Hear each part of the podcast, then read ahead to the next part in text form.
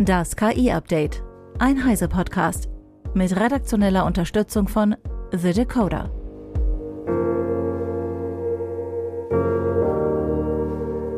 Ich bin Isabel Grünewald und dies ist unser Deep Dive zum Wochenende. Eine der meistdiskutierten Fragen an deutschen Universitäten und Hochschulen ist derzeit, kann künstliche Intelligenz den Turbo beim wissenschaftlichen Arbeiten zünden? Mit einem neuen Fachbuch wollen drei Professoren der Dualen Hochschule Baden-Württemberg in Stuttgart eine Antwort darauf geben. Dafür stellt das Buch zahlreiche KI-Werkzeuge vor. Es beschreibt, wie der Prozess des wissenschaftlichen Arbeitens durch KI verändert wird und wie man die KI-Werkzeuge effizient nutzen kann und dabei gleichzeitig die wissenschaftliche Integrität wahrt. Heute sind die drei Professoren bei mir zu Gast im Deep Dive. Fangen wir mal an mit Professor Dr. Ulrich Bucher. Was machen Sie an der Dualen Hochschule Baden-Württemberg in Stuttgart? Ich bin äh, Dozent für allgemeine BWL und Marketing und äh, eines meiner Schwerpunkte ist auch unter anderem das wissenschaftliche Arbeiten. In dem Kontext äh, betreue ich immer auch wieder viele Bachelorarbeiten und das bildet dann so ein bisschen auch den Ausgangspunkt, warum wir uns hier mit KI und wissenschaftlichem Arbeiten auseinandersetzen. Mhm.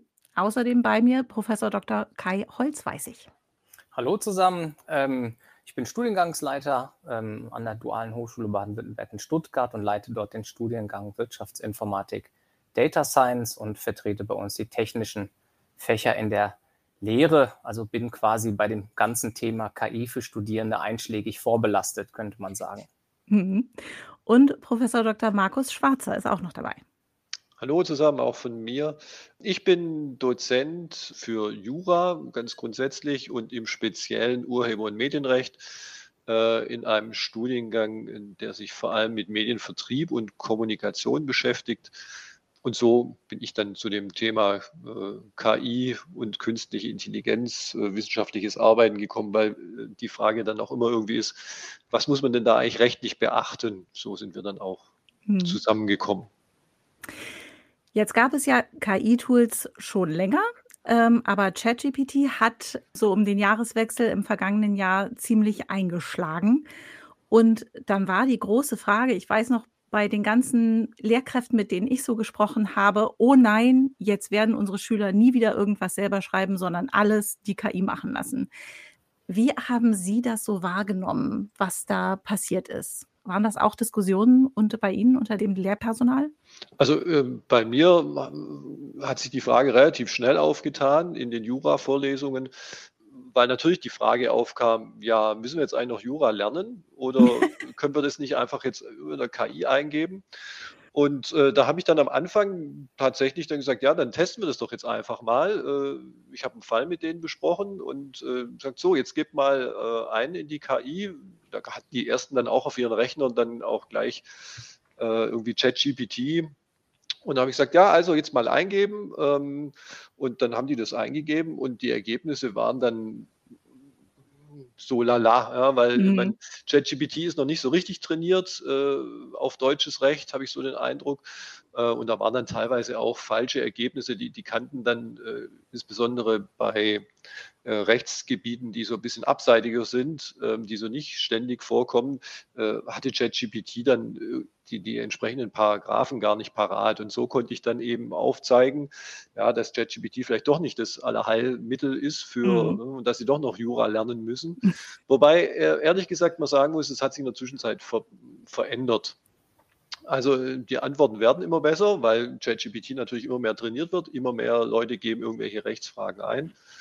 Und ich glaube tatsächlich, äh, wenn wir jetzt mal so ein, zwei Jahre weiterdenken, womöglich können wir alle kleinere Rechtsprobleme über irgendeine KI, es muss nicht ChatGPT sein, ich weiß, andere Verlage sind da jetzt in der Zwischenzeit auch dran, da irgendwie Lösungen anzubieten. Ähm, und wenn die das schaffen, ihr Wissen, das sie als Verlag haben, so aufzubereiten, dass es populärwissenschaftlich sozusagen äh, umgesetzt werden könnte, mhm. dann brauchen wir vielleicht für kleinere Rechtsprobleme überhaupt keine Anwälte mehr.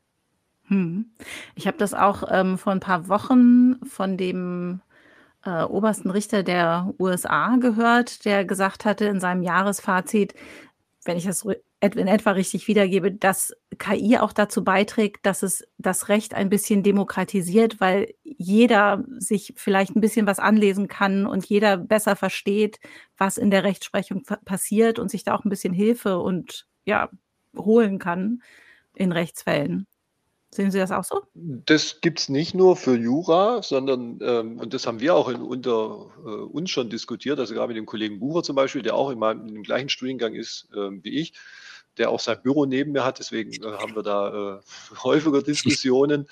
Ähm, das wird auch für die Wissenschaft schon diskutiert, ja, dass komplexe wissenschaftliche Fragen jetzt auch demokratisiert werden, weil die Leute es viel einfacher verstehen können, ja, wenn, wenn ChatGPT mhm. ihnen da das womöglich in einfacherer Sprache ähm, näher bringt. Also da würde ich sagen, äh, gebe ich dem Richter absolut recht, das ist nicht nur, aber es gilt nicht nur für Jura, sondern auch für die Wissenschaft allgemein, für andere, Recht, für andere Gebiete.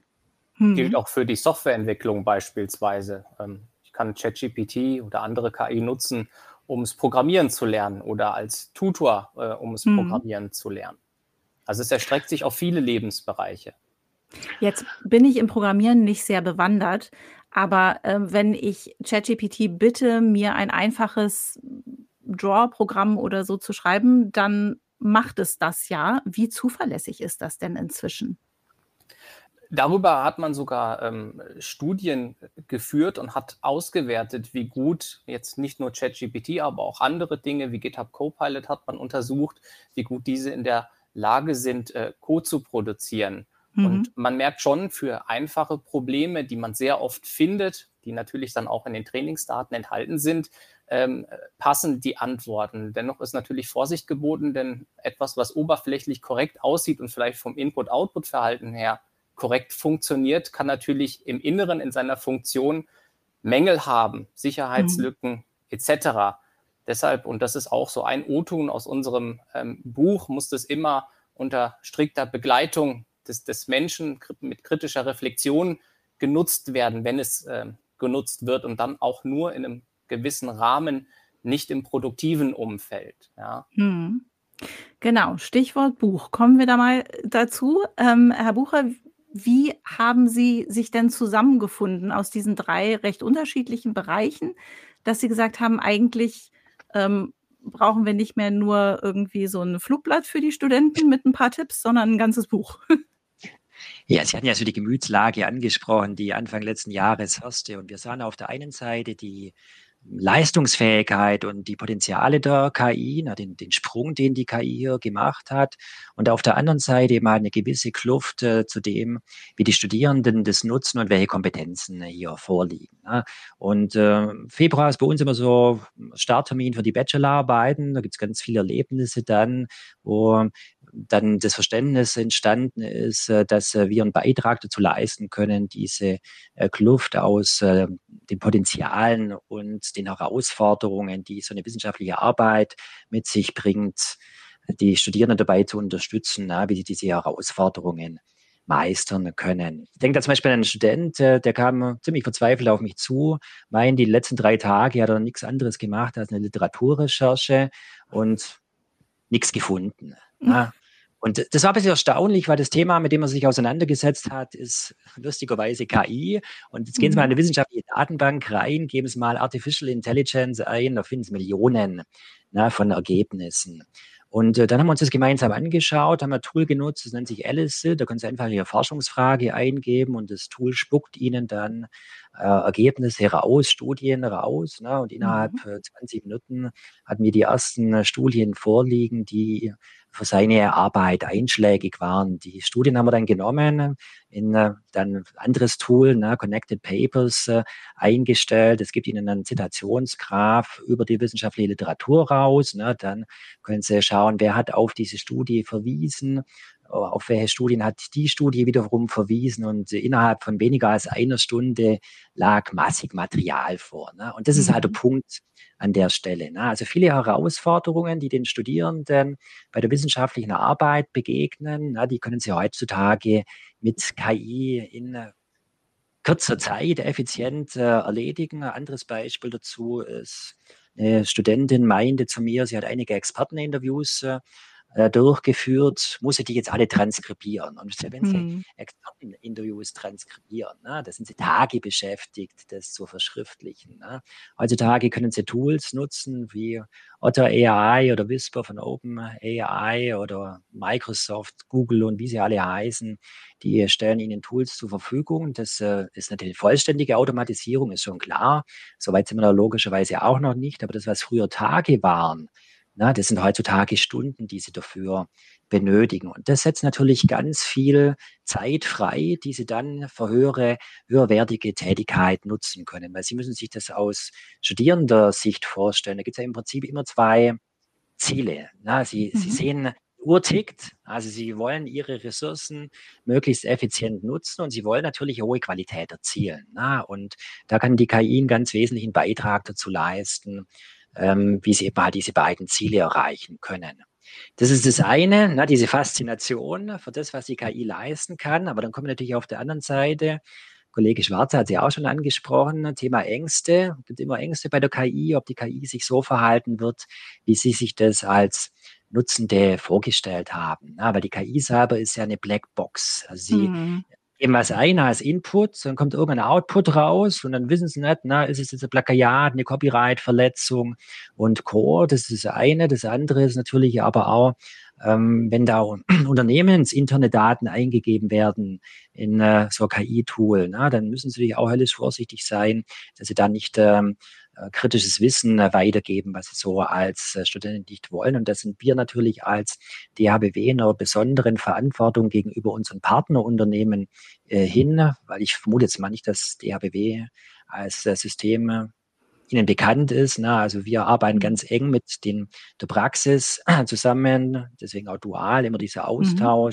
Zwischen Praxisphasen und Theoriephasen. Und in den wissenschaftlichen Arbeiten unserer Studierenden gibt es halt typischerweise ein praktisches Problem zu lösen. Und daher haben wir Mhm. natürlich auch eine Verantwortung gegenüber den Unternehmen und daher auch ähm, das, ähm, dass wir hier als Dreierteam das ähm, gemeinsam bearbeitet haben, weil eben halt nicht nur diese ähm, Herausforderungen und die Lösung der Herausforderungen ähm, im Fokus stehen, sondern natürlich auch die rechtlichen Aspekte und technische Aspekte dahinter. Mhm. Haben Sie noch ein paar mehr Beispiele, was man so nutzen kann? Also, als ich Ihnen gerade zugehört habe, dachte ich nur so, ich wünschte, ich hätte meine Magisterarbeit 20 Jahre später geschrieben. Dann wäre das wesentlich einfacher gewesen. Ich hätte einfach eine Pause machen sollen sie jetzt schreiben. Aber natürlich, die Sorge, die ja jeder hat, wenn er sowas schreibt, ähm, ist, zitiere ich korrekt? Ist das alles in Ordnung, was ich mache? Oder fällt mir das irgendwann auf die Füße, dass ich die Anführungszeichen falsch gesetzt habe oder dass ich hier Informationen reingenommen habe, die ich nicht hätte reinnehmen sollen? Ähm, und KI macht gerade das Problem ja nicht einfacher, oder? Genau, und darum geht es ja auch äh, in unserem Buch. Und das ist ja auch ähm, unser Ansatz zu sagen, jetzt hat die Menschheit hier ein weiteres mächtiges Werkzeug, aber das soll und kann auch nicht einfach so genutzt werden, sondern ähm, da muss man als Nutzerin, als Nutzer geschult drin sein, um das äh, sicher, ähm, ähm, verantwortungsbewusst, konstruktiv zu nutzen. Und das Mhm. ist ja auch so die, das, was wir erlebt haben im, im Kollegium, die, die Kontroverse, die an vielen Hochschulen geführt wurden, von einer Fraktion, die für einen totalen Verbot dieser Werkzeuge war, weil bestimmte Dinge dann einfach nicht mehr unter Kontrolle sind. Und Mhm. eine andere Fraktion, die dann gesagt hat, äh, nee, wir müssen mit der Zeit gehen, wir können es eh nicht verhindern und wir müssen es konstruktiv nutzen, so wie die Menschheit immer wieder neue Werkzeuge ähm, erfunden hat zur Wissensarbeit und müssen das einfach, und das ist unsere Aufgabe als Professorinnen und Professoren, in vernünftige Bahnen lenken. Und wir zählen Mhm. uns zu der letzteren Gruppe. Und wir versuchen, eine Gebrauchsanweisung letztendlich für Studierende ähm, herauszugeben, wie sie dieses Werkzeug oder Werkzeuge, ChatGPT ist ja nur eins von vielen, verantwortungsvoll nutzen können. Haben Sie dafür ein paar Beispiele, so ganz praktische? Ich weiß, Sie haben gerade schon ähm, zwei Programme, drei Programme genannt mit dem Verschriftlichen und mit den Suchen nach wissenschaftlichen Papieren. Noch ein paar mehr praktische Beispiele? Also ein, ein Beispiel ist zum Beispiel das äh, Thema, wenn Sie die Literaturrecherche durchführen, jetzt haben Sie einige Quellen gefunden. Ah, Jetzt wollen Sie eine methodische Vorgehensweise entwickeln, äh, dann haben Sie massig Literatur vor sich äh, liegen. Und ähm, das Schöne, es gibt Programme, da können Sie quasi Fragen an diese Quellen richten und die geben Ihnen dann aus, na, wie sah das methodische Vorgehen dazu aus. Oder wenn Sie im Schreibprozess drin sind, nutzen Sie, können Sie ein Tool wie Visio, die Visio-App nutzen. Wenn Sie dann Ihren Text verfassen, verweist Sie das automatisch auf weitere Literaturquellen, was äh, in der praktischen Anwendung vielfach sehr hilfreich ist. Also, wenn Sie viel Literatur gelesen haben, dann geht es äh, jedem irgendwann mal so, dann vergessen Sie irgendwann mal, wo die Quellen waren. Und ja. jetzt müssen Sie ja logischerweise Ihre Aussagen hinreichend mit den Quellen belegen. Und äh, da geben Ihnen so Tools wie die Visio-App äh, eine Hilfestellung dazu oder denken Sie zum Beispiel an, die ganze, an das ganze Thema der Berichterstellung.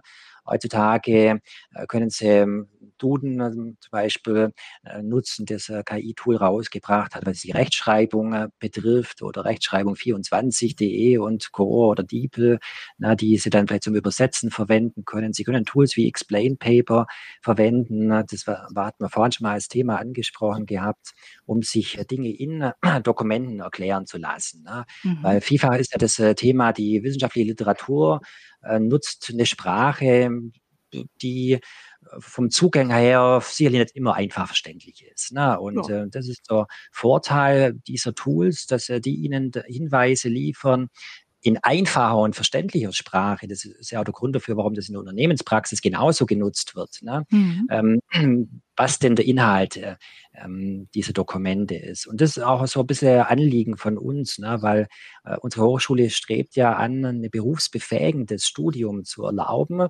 Also die mhm. Studierenden sollen am Ende des Tages äh, die Probleme aus der Praxis lösen können. Und äh, das mhm. heißt heutzutage natürlich auch, den äh, Gebrauch äh, der KI-Werkzeuge, dass sie die äh, Kollege Holz-Weisig hat es ja auch schon gesagt, dann vernünftig einsetzen können und verantwortungsvoller einsetzen können. Und darauf zielt das Ganze auch ab.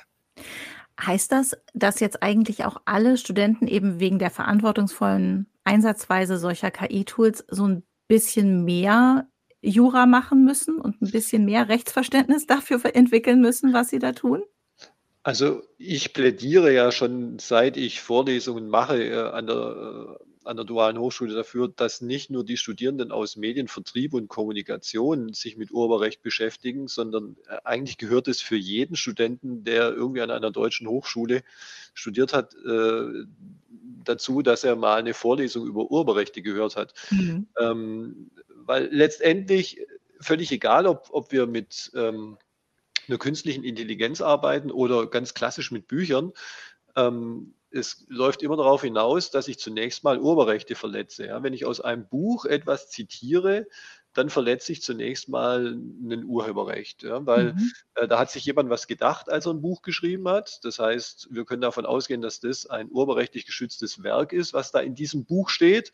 Mhm. Ähm, und äh, das Vervielfältigungsrecht äh, zum Beispiel hat zunächst mal nur der Urheber. Das heißt, er darf selber sein Werk vervielfältigen. Aber was machen wir denn, wenn wir eine wissenschaftliche Arbeit schreiben?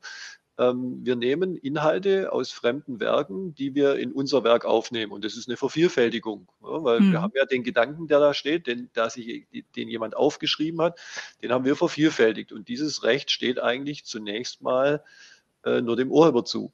Nur ähm, es ist eben so, dass das Gesetz sagt, das Urheberrechtsgesetz, ähm, die Urheberrechte gelten nicht schrankenlos, sondern es gibt eben Schranken für dieses Urheberrecht. Und mhm. ähm, eine Schranke ist das Zitatrecht. Und darauf berufen wir Wissenschaftler uns oder wir Akademiker uns ja ständig, ja, dass wir aus einem fremden Werk etwas zitieren. Aber wir zitieren eben. Ja, und das darf man unter bestimmten Voraussetzungen. Und äh, die erste Voraussetzung ist, dass es vom Zitatzweck gedeckt ist. Ähm, das heißt, äh, das hat, hat der BGH in seiner Entscheidung TV Total ganz schön beschrieben eigentlich. Ähm, ein Zitat ist dann zulässig, äh, wenn es als Belegstelle oder Erörterungsgrundlage für eigene Gedanken gilt. Und das ist jetzt ein ganz wichtiger Punkt, das mit den eigenen Gedanken. Ich muss mir wenn ich ein fremdes Werk zitiere, muss ich mir selber Gedanken machen. Ja? Das heißt, dieses mhm. fremde Werk belegt etwas, was ich jetzt sage, oder es ist der Ausgangspunkt für meine Erörterungen.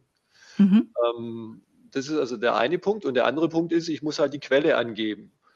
Ähm, und das sagt Paragraph 63 Urheberrechtsgesetz relativ eindeutig. Die Quelle ist eindeutig äh, anzugeben.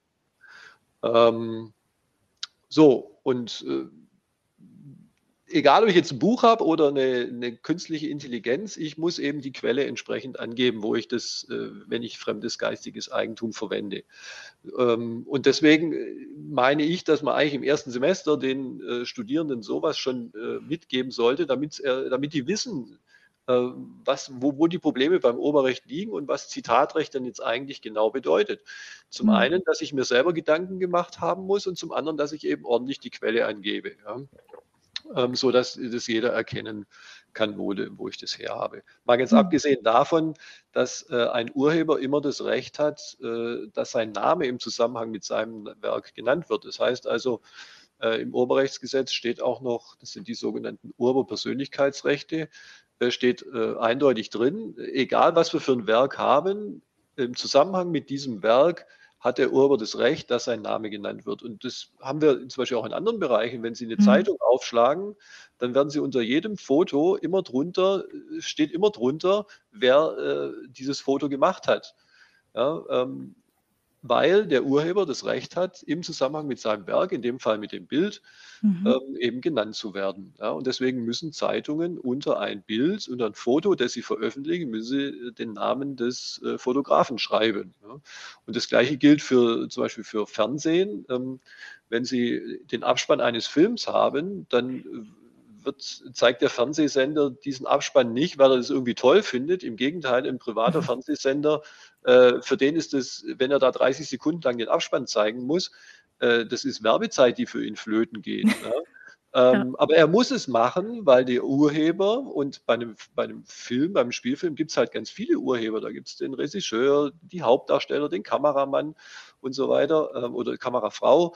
Ähm, das heißt, da gibt es ganz viele Urheber und die, die haben das Recht, dass ihr Name im Zusammenhang mit dem Werk genannt wird und deswegen muss der Fernsehsender diesen Abspann ablaufen lassen. Ja? Mhm. Also die, diese Geschichte mit dem Urheberrecht spielt in ganz vielen Bereichen in unserem täglichen Leben eine Rolle. Ja? Und deswegen bin ich der Meinung, eigentlich gehört es zu einem Studium, egal ob Sie Jura studieren oder BWL oder Mathematik oder was, was auch immer, eigentlich müssen Sie im ersten Semester zumindest mal so ein paar Stunden Urheberrecht gehört haben, weil wir damit ständig arbeiten. Das gehört zu unserem Rüstzeug, dieses Urheberrecht. Ja. Ja, hätte mir in meinem Studium bestimmt auch gut getan, das ein bisschen früher alles zu lernen. Also bei uns im Studiengang Wirtschaftsinformatik ist es so, dass es dort in das wissenschaftliche Arbeiten, in die Grundlagenvorlesung im ersten Studienjahr integriert ist. Denn mhm. wenn ich den Studierenden ähm, das Zitieren beibringe, dann ergibt sich ja automatisch die Frage, warum müssen wir überhaupt zitieren und was sind die mhm. Hintergründe, also das Warum. Und dieses Warum kläre ich über das Urheberrecht auf. Und dann kommt gleich das nächste, dass halt wir ja aus verschiedenen Quellentypen zitieren können. Eine Quelle ist ja nicht nur ein Buch oder ein Fachartikel, das dann Tonmaterial sein, Bewegtbild, aber das kann natürlich auch Quellcode sein, ja, also mhm. Software-Quellcode. Software auch als Schutzgegenstand im Urheberrecht ist ja auch festgeschrieben. Ähm, und es geht dann gleich weiter, wenn wir über ähm, Artefakte reden, die von ähm, generativer KI erzeugt wird. Ja? Mhm. Also um das Thema Urheberrecht kommen wir nicht drum rum. Und da kann ich mich nur ganz klar dem Kollegen Schwarzer anschließen, dass das wirklich in jedem Studiengang ein fester Bestandteil sein muss. Mhm. Hat sich die Art und Weise, wie Sie ganz praktisch jeden Tag unterrichten, verändert durch generative KI?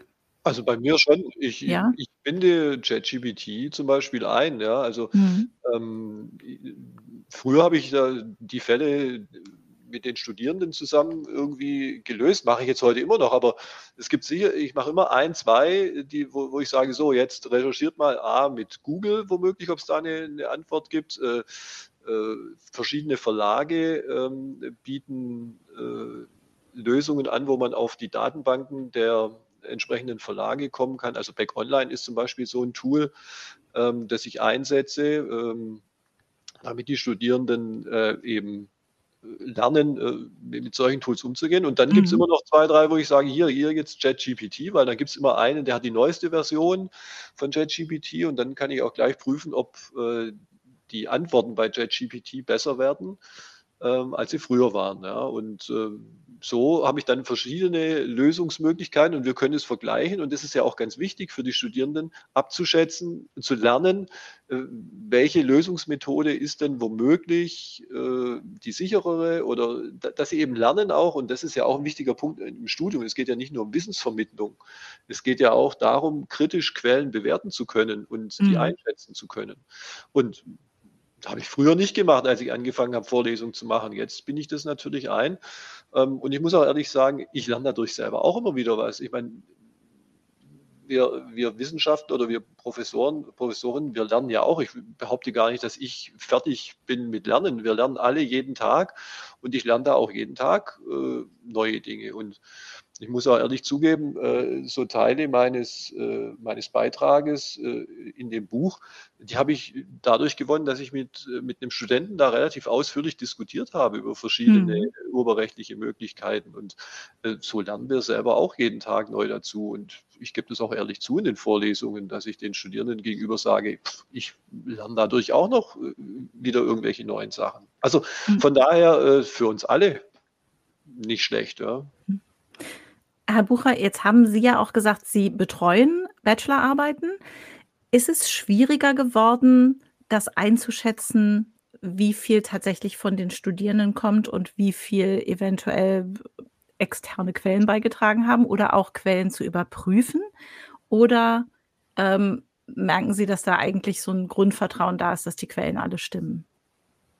Also wir haben natürlich einen entscheidenden Vorteil durch das, ähm, dass wir bei unseren äh, wissenschaftlichen Arbeiten typischerweise die Situation vorliegen haben, die Unternehmen geben den Studierenden eine Problemstellung vor. Ne? Mhm. Und die Studierenden müssen dann zu dieser Problemstellung, das ist typischerweise ein komplexes Problem, zu denen ihnen die generative KI keine Lösung anbieten kann, eine Lösung, eine Handlungsempfehlung entwickeln. Ne? Das sind mhm. klassischerweise äh, komplexe Probleme, wo es zunächst halt mal unklar ist, ne? was, was ist eigentlich eigentlich genau das äh, Problem? Und selbst wenn Sie das Problem analysiert haben, wissen Sie üblicherweise nicht, na, wie Sie dann zu einer Lösung gelangen. Das heißt, Sie müssen eine methodische Vorgehensweise entwickeln. Und wenn Sie die entwickelt haben und eine Lösung entwickelt haben, dann ist immer noch die Frage, ja, trägt denn die Lösung überhaupt was? Ne? Und da müssen Sie dann in der wissenschaftlichen Arbeit eine Argumentation am Ende des Tages aufbauen. Warum sind Sie zu dieser Lösung gelangt, zu dieser Handlungsempfehlung und nicht zu einer anderen? Ne? Und das ist mhm. was, was die KI äh, derzeit und vielleicht auch in absehbarer Zeit sich noch erheblich schwer tun wird. Ne? Wenn das jetzt nur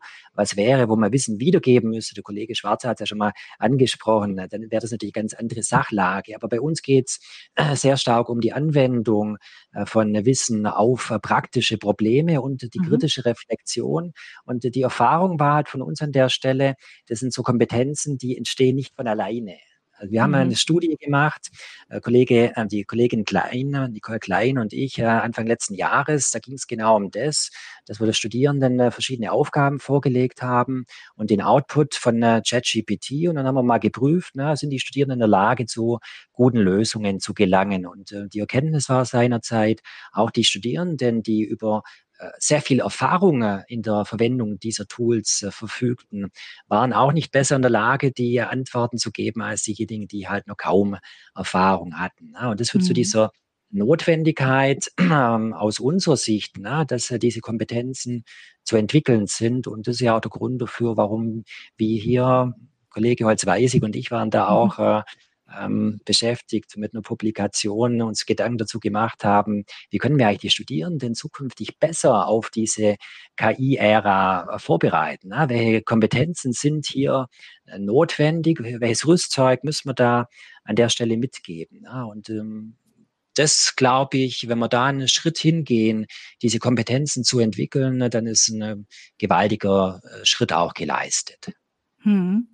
Jetzt Liegt das bei Ihren Studierenden wahrscheinlich in der Natur der Sache, dass da eine gewisse Technologieoffenheit ist und Bereitschaft, auch solche neuen Tools einzusetzen? Aber das ist ja manchmal nicht so einfach, Menschen davon zu überzeugen, dass so ein Tool die menschliche Arbeit nicht ersetzen, aber wunderbar bereichern kann.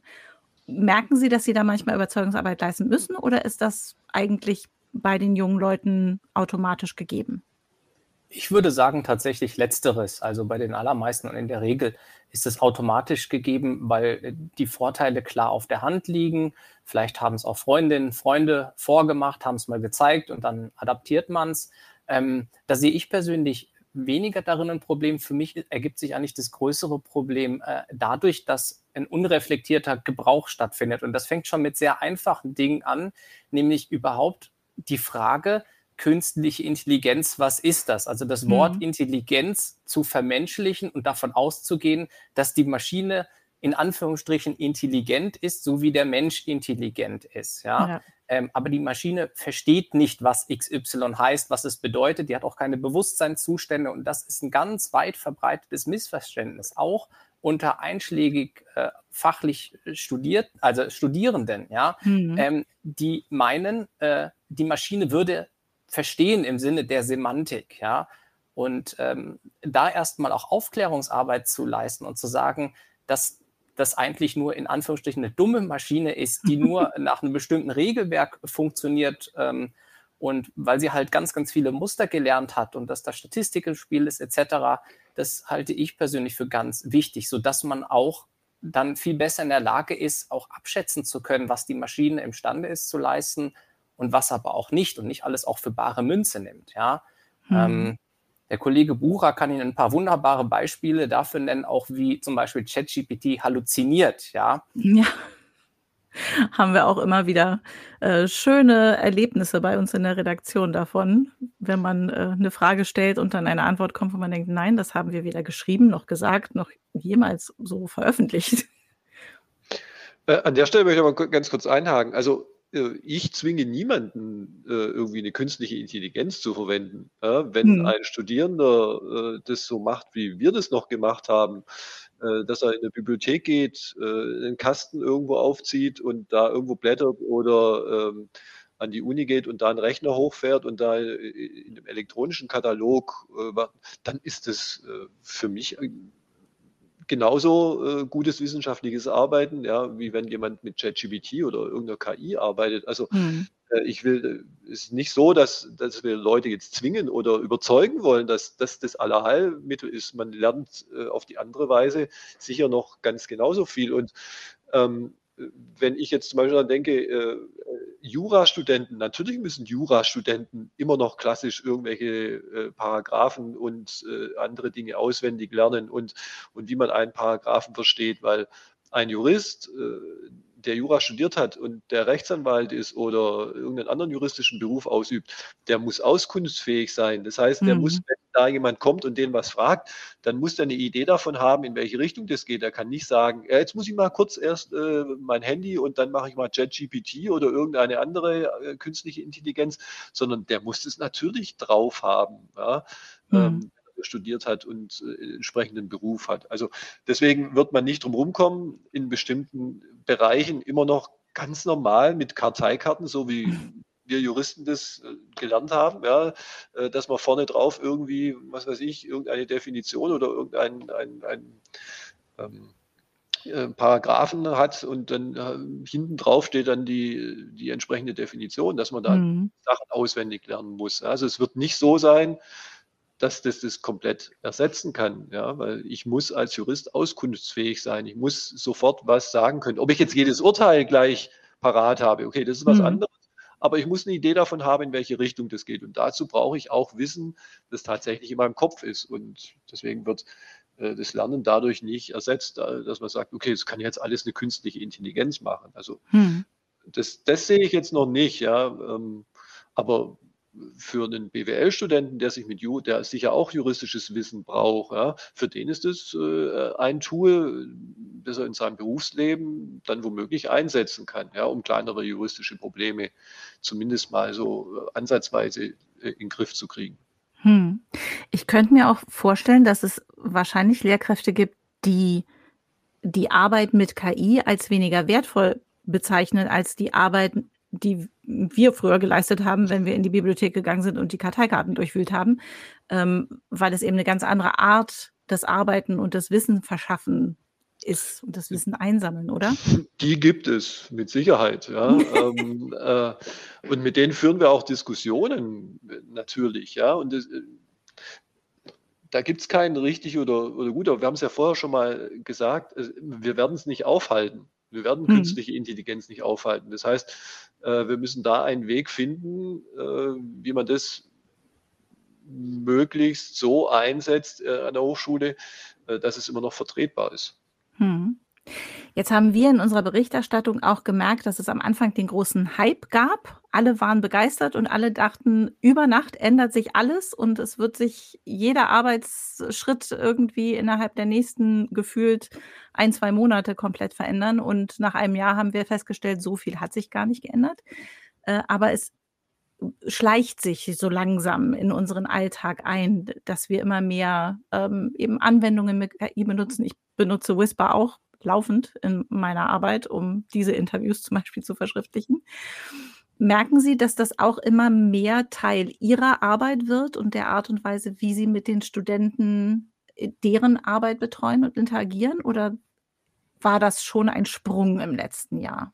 Also in jedem Fall integrieren wir das auch sehr stark, ne? weil wir führen ja auch viele Projekte mit unseren Studierenden da durch. Wir führen auch viele Kooperationsprojekte durch, bei denen wir äh, Herausforderungen, die es in der Praxis gibt, äh, gemeinsam mit unseren Studierenden lösen. Und ähm, da erhöht sich der Anteil der Projekte, die in irgendeiner Form KI einsetzen, immer weiter.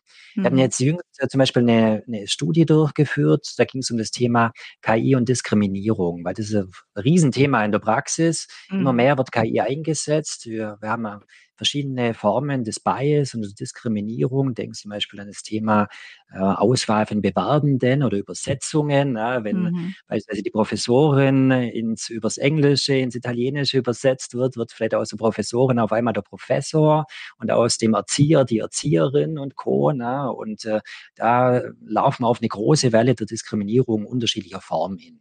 Und mhm. äh, in dem Projekt war dann die Frage, ist eigentlich die KI in der Lage, eine Diskriminierung zu erkennen. Und äh, dazu hatten wir dann äh, 60 äh, Werbeanzeigen, die der Deutsche Werberat äh, bemängelt, gerügt hat, in die KI eingespeist und mal geprüft, na, und wie schaut es aus? Kann die KI eine Diskriminierung erkennen? Und mhm. das war echt erstaunlich, äh, wenn Sie mal denken, vor zehn Jahren äh, hat sich die KI Probleme gehabt, zwischen einem Hund und Katze zu unterscheiden. Ne? Und ja. jetzt ist sie in der Lage, Diskriminierung ziemlich ähm, treffsicher zu erkennen. Das war auch dann die Erkenntnis, ne, wenn wir ähm, Werbung eingespielt haben oder Anzeigen eingespielt haben, die völlig unproblematisch ist, dann ist hier bei der KI auch nicht aufgestoßen. Ne? Mhm. Und das ist der Punkt. Also wir, wir nutzen da immer stärker die KI zur Durchführung von Forschungsprojekten, beziehungsweise eben halt dann, um auch Handlungsempfehlungen zu entwickeln. Wie kann man denn zum Beispiel das, äh, eine Diskriminierung aufdecken als Unternehmen und das, das überprüfen, ne, so dass sie da, äh, da eine handlungspraktische Anleitung haben, wie sie mit den äh, Problemen und den Herausforderungen, die ihnen in der Praxis begegnen, auch umgehen können. Hm. Vielleicht noch mal zum Abschluss so die Frage, was ist denn Ihr Lieblingstool? Einmal so in die Runde. ähm, was wo sie sagen, also wie gesagt, bei mir ist es wahrscheinlich Whisper, weil es so wahnsinnig viel Zeit spart. Aber wo sie sagen, das hat im letzten Jahr meine Arbeitsweise so positiv verändert, das möchte ich nicht mehr missen. Also ich fange vielleicht mal an. Bei mir gibt es noch nicht, äh, mhm. das Lieblingstool. Ich hoffe, dass es demnächst äh, irgendwann mal geben wird, nämlich ähm, dass äh, ich in eine künstliche Intelligenz tatsächlich äh, irgendeinen Fall eingebe ähm, und mir dann die künstliche Intelligenz tatsächlich da so die richtige juristische Lösung dann irgendwie gibt. Das wäre mit Sicherheit mhm. ein, ein Fortschritt, äh, mit dem auch, wie gesagt, Anwälte dann irgendwie arbeiten könnten oder auch äh, der, der, normale Bürger, der ein Rechtsproblem hat. Mhm. Das wäre so juristisch gesehen der ähm, meine Lieblings-KI und äh, dann die nächste Lieblings-KI wäre, wo ich einfach die Klausuren meiner Studenten eingebe und dann die Korrektur rauskommt, sodass ich, nicht mehr, dass ich selber nicht mehr korrigieren muss. Das wäre so der, so, so der Traum. Ja. Ähm, und dann sind wir auch nochmal bei dem, was Sie vorher gesagt haben, äh, wo, wo Sie vorher darüber gesprochen haben. Ich glaube, dass KI, und das wäre dann eigentlich das Ideale, ähm, irgendwann so Standardaufgaben von uns übernehmen kann, mhm. so dass wir uns dann tatsächlich mit anderen Dingen beschäftigen können. Ja, wenn ich mich nicht mehr mit Klausurkorrektur beschäftigen muss, sondern dann Zeit habe, äh, wieder eine neue Vorlesung zu kreieren, ja, oder mir Gedanken mhm. zu machen, was mache ich jetzt in, in, in einer Vorlesung, ähm, um da noch äh, ein Stück weit noch besser zu werden in der Lehre womöglich, ähm, Mhm. dann habe ich überhaupt kein Problem mit künstlicher Intelligenz. Ja. Mhm. Dann mache ich mal weiter. Äh, bei mir fällt die Antwort auch kurz aus. Ich habe keinen Lieblings-Co-Piloten. Äh, Zwinker, ähm, ich stehe auf ehrliche Handarbeit. Gut, mache ich einen Abschluss. Und mir fällt es ein bisschen schwer, weil es gibt so viele Tools, die ich inzwischen äh, auf täglicher Basis einsetze. Ne? Sei es die generative KI oder äh, sei es ein Programm, äh, Tool wie Elicit oder Connected äh, Paper. Ich, ähm, aus meiner Sicht unterstützt es die Literaturrecherche unglaublich stark und man kann ähm, wesentlich an Effizienz äh, gewinnen, sodass das bei mir sich in den äh, Alltags, in den Alltag eingeschlichen hat. Mhm. Aber das klingt auch nicht danach, als hätten Sie Sorge, dass Ihre Jobs oder die Jobs Ihrer Studierenden in Zukunft irgendwie durch künstliche Intelligenz ersetzt werden können, sondern einfach, dass unser Alltag erleichtert wird. In der Tat, ja. Also äh, ich sage auch mal wieder den Studierenden, wenn sie mir eine Idee haben oder wir diskutieren darüber auch, ob, ob ich irgendwann mal überflüssig bin, ja.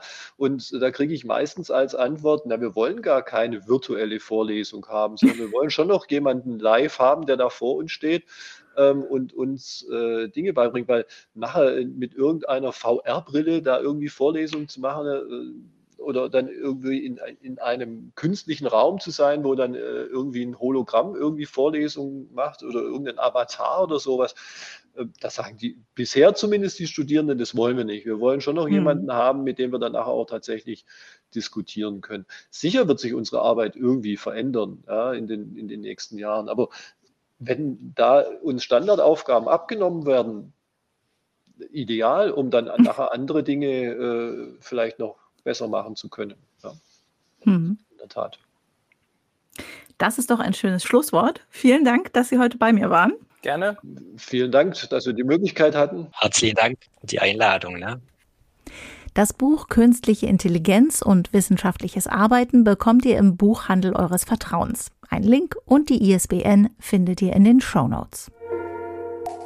Und das war's für heute.